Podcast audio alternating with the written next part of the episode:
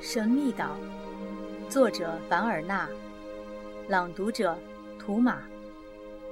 第十章，清醒仆人。第二天清晨六点钟，大家匆匆地吃完早饭，就向荒岛的西岸出发了。九点半的时候，突然有一条河流拦住了去路，他们便沿着河岸走，一直到了海边。这条河的河水从一个高达十多米的地方倾泻入海，大家就把这条河命名为瀑布河。这一天天气晴朗，纳布和潘克洛夫站在一块山石上准备着早饭，在那里可以看到很远的地方，周围没有一只船，视线之内什么也没有。从瀑布河到爬虫角大约有二十公里。由于路上障碍太多，直到将近晚上七点钟的时候，探险家们才拖着疲惫的双脚到达了爬虫角。在寻找露宿的地方时，少年赫伯特在森林里发现了几丛竹子，这是个很有价值的发现，因为竹子的用途十分广泛。赫伯特和水手很快就找到一个可以过夜的洞穴，可是正当他们打算走进去时，突然听见一声吼叫。只见一只色彩斑斓的美洲豹出现在洞口。记者史佩莱闻声跑了过来，他对赫伯特做了个手势，让他别动。他走到离野兽只有几米远的地方，把枪抵在肩窝，一动也不动地站在那里。美洲豹正要纵身跳过来，他一枪打在豹的两眼之间，美洲豹立即毙命。他们打算就在这个豹窝里过夜。史密斯特意砍了些竹子，和大家捡来的木柴一起堆放在洞口。晚饭后，他们把洞口的篝火点了起来，一阵阵竹子爆炸的声音打破了周围的沉寂。任何胆大的野兽。听到了这一片响声，都要胆寒的。日出的时候，他们都来到了海角尽头的海岸上，仔细观察着海面。海上既没有航行的船，也没有遇难的船只的残骸。用望远镜在海里和海岸上都看不见任何可疑的东西。荒岛的南岸还没有视察过，因此。他们决定从南岸绕回花岗石宫。走过巨大的华盛顿湾后，他们来到了一条小溪边。这时，突然听见托普大叫着从森林里跑出来，嘴里衔着一块满是污泥的破布。那布把布抢过来一看，这是一块很结实的布。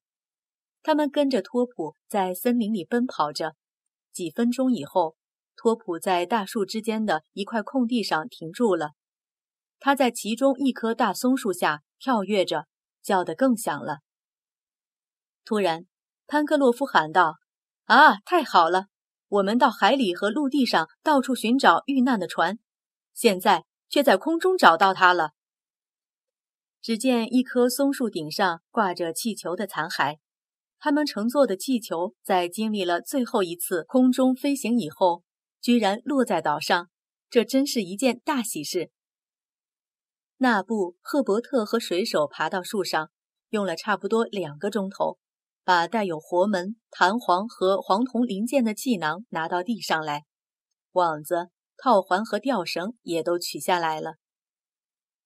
你瞧，史密斯先生，水手说：“我们可以造一只二十来吨重的船，用那些布做一面主帆，一面前帆。”和一面三角帆，剩下来的布就做衣服穿。这些布和绳索的分量相当重，需要大车才能搬运。于是他们把它拖到一个雨淋不到的洞里，暂时存放起来。他们给附近的小溪起了个名字，叫气球港。当他们抵达慈悲河的第一个拐角的时候，已经是午夜了，众人也已经疲惫不堪。恨不得马上就回到花岗石宫里去饱餐一顿，然后睡觉。潘克洛夫正打算制造一个木筏，突然赫伯特喊道：“什么东西在那飘？大家跑上前去一瞧，不禁大吃一惊：“是我们的船啊！肯定是拴着它的绳子磨断了，所以船才顺水漂流下来了。”纳布和潘克洛夫用长杆巧妙地把它搭住，平底船靠岸了。工程师首先跳了进去，经过检查，发现绳子果然是在岩石上磨断了。奇怪的是，这只船竟恰好在这时候被他们截住，早一点或是晚一点，就都要飘到大海里去了。不一会儿，他们就划到了慈悲河口。平底船停在壁炉附近的海面上，大家下船后往花岗石工的软梯跑去。可是这时候，托普突然愤怒地狂叫起来，纳布也高喊了一声：“梯子不见了！”史密斯一言不发，触电似的站住了。很明显，有人趁他们出去的时候占据了花岗石工。潘克洛夫用霹雳似的声音喊起来。可没有人回答，他一再大声叫唤着，都没有人回应。这真让人不寒而栗。七个月以来还没有遇到过这样的怪事，现在只能等到天亮，然后见机行事了。于是他们决定先回壁炉去睡觉，留托普在花岗石窟的窗下守着。众人焦急不安，每隔几分钟就有一个人去看看托普。一线曙光刚从东方露出来，大家马上武装起来，回到峭壁旁边的海岸上。朝阳直射着花岗石宫，他们出发时关好的门现在却敞开着，上半段软梯还在那里挂着，可是下半段已被拉到提门槛的地方去了。潘克洛夫又喊了一会儿，没有人回答。赫伯特在箭上系了一根绳子。然后拉满弓，把箭准确地射进软梯的第一档。他正打算把软梯拉下来，突然从门缝里伸出一只手，一把抓住绳子，把他拉进花岗石宫去了。潘克洛夫看清了，那是一只猴子的手。过了一会儿，又有一些猿猴在窗口露出脸来，向房屋的主人做了无数个鬼脸。这些猴子有些是猕猴、猩猩，有些则是类人猿。原来是猴子在跟我们开玩笑，我们非杀一儆百不可。潘克洛夫说完，举起枪，瞄准猴子放了一枪，一只猴子应声掉在沙滩上，其余的都不见了。赫伯特认出这是一只猩猩。猴子们吃了亏，再也不到窗口来了。两个钟头过去了，他们仍然小心翼翼地待在里面不出来。工程师认为他们可以先躲起来。猴子们以为他们走远了就会重新出来的。他让史佩莱和赫伯特埋伏在石头后面，一看见他们出来就打。另外三人则到森林里去打猎。半个钟头以后，打猎的人带了一些野鸽子回来。猴子还是一只也没有出来。又过了两个钟头，情况仍然如此。现在只有利用原来湖边的那个入口到花岗石宫里去了。于是他们带着武器，拿了锄头和铲子，往眺望岗走去。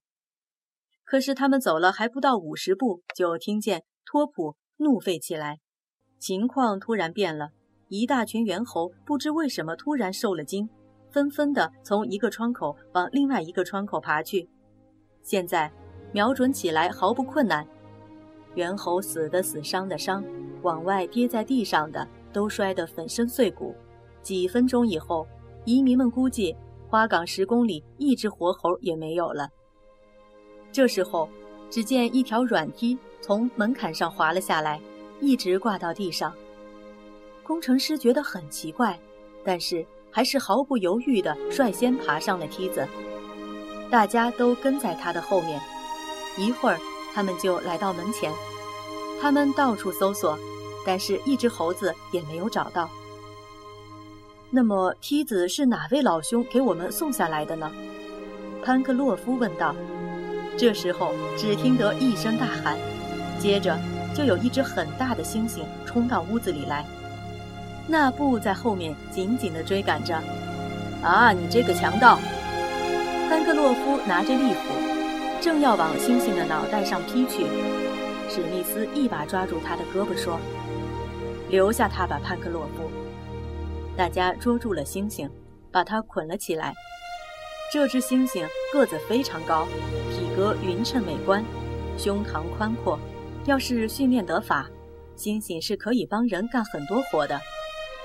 赫伯特提议收这只猩猩做仆人，于是小队里就新添了一个成员，水手给他起名叫杰普。